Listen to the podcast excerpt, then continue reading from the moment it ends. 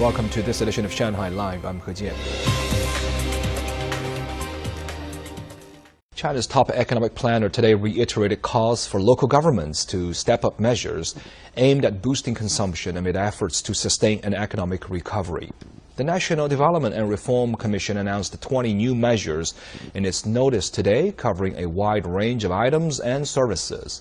They included new energy vehicles, home appliances, electronics, catering, and cultural and tourism sectors, especially as those in rural areas.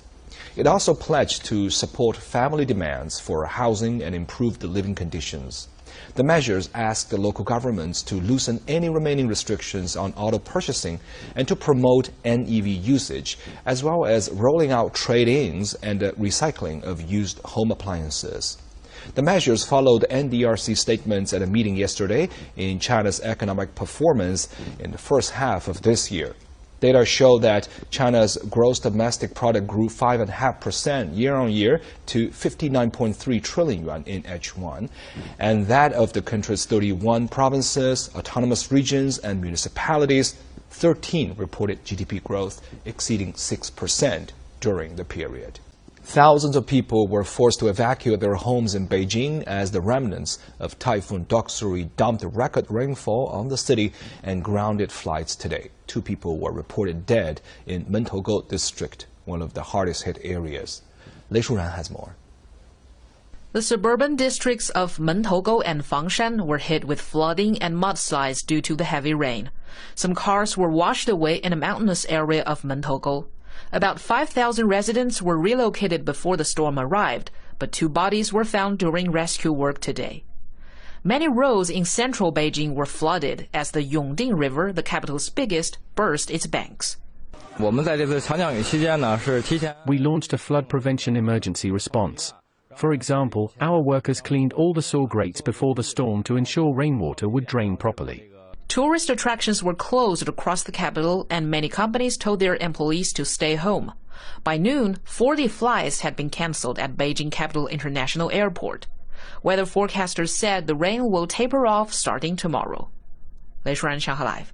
China's top industry regulator says the government will step up its push to support the development of small and medium-sized companies that typically specialize in niche sectors such as electronics, software, new materials, and new energy. Many of them are closely connected to AI. Our reporter Zhang Shixuan finds out how Shanghai has been helping out the SMEs. In a process of industrial digitalization, cabinets like this one are a frequent sight in China's manufacturing industries, helping collect production data.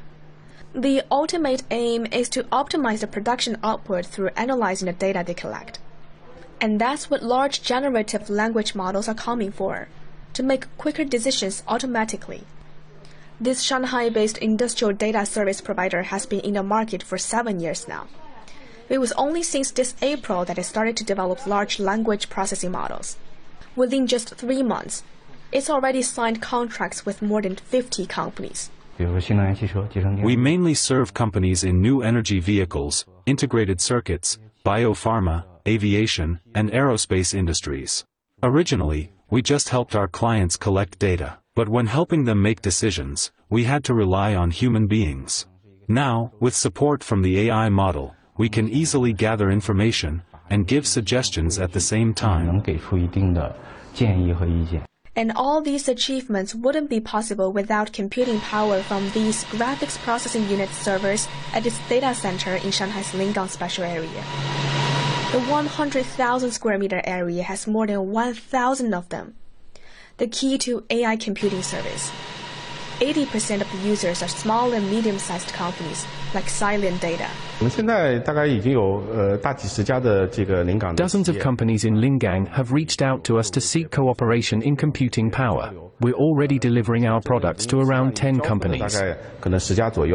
The surge in inquiries this company is receiving are undoubtedly a result of the SME's emerging tech development.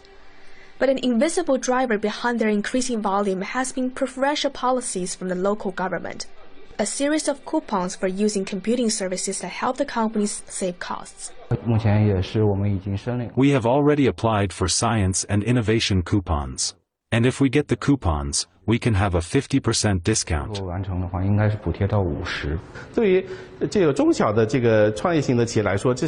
For small and medium-sized startups, this is already a huge discount.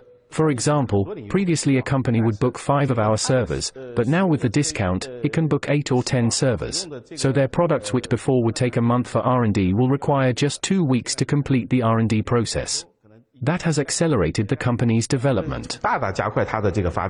According to the Shanghai Commission of Economy and Informatization, Shanghai is home to almost 3.3 million business entities, more than 93% of which are private companies or registered by individuals.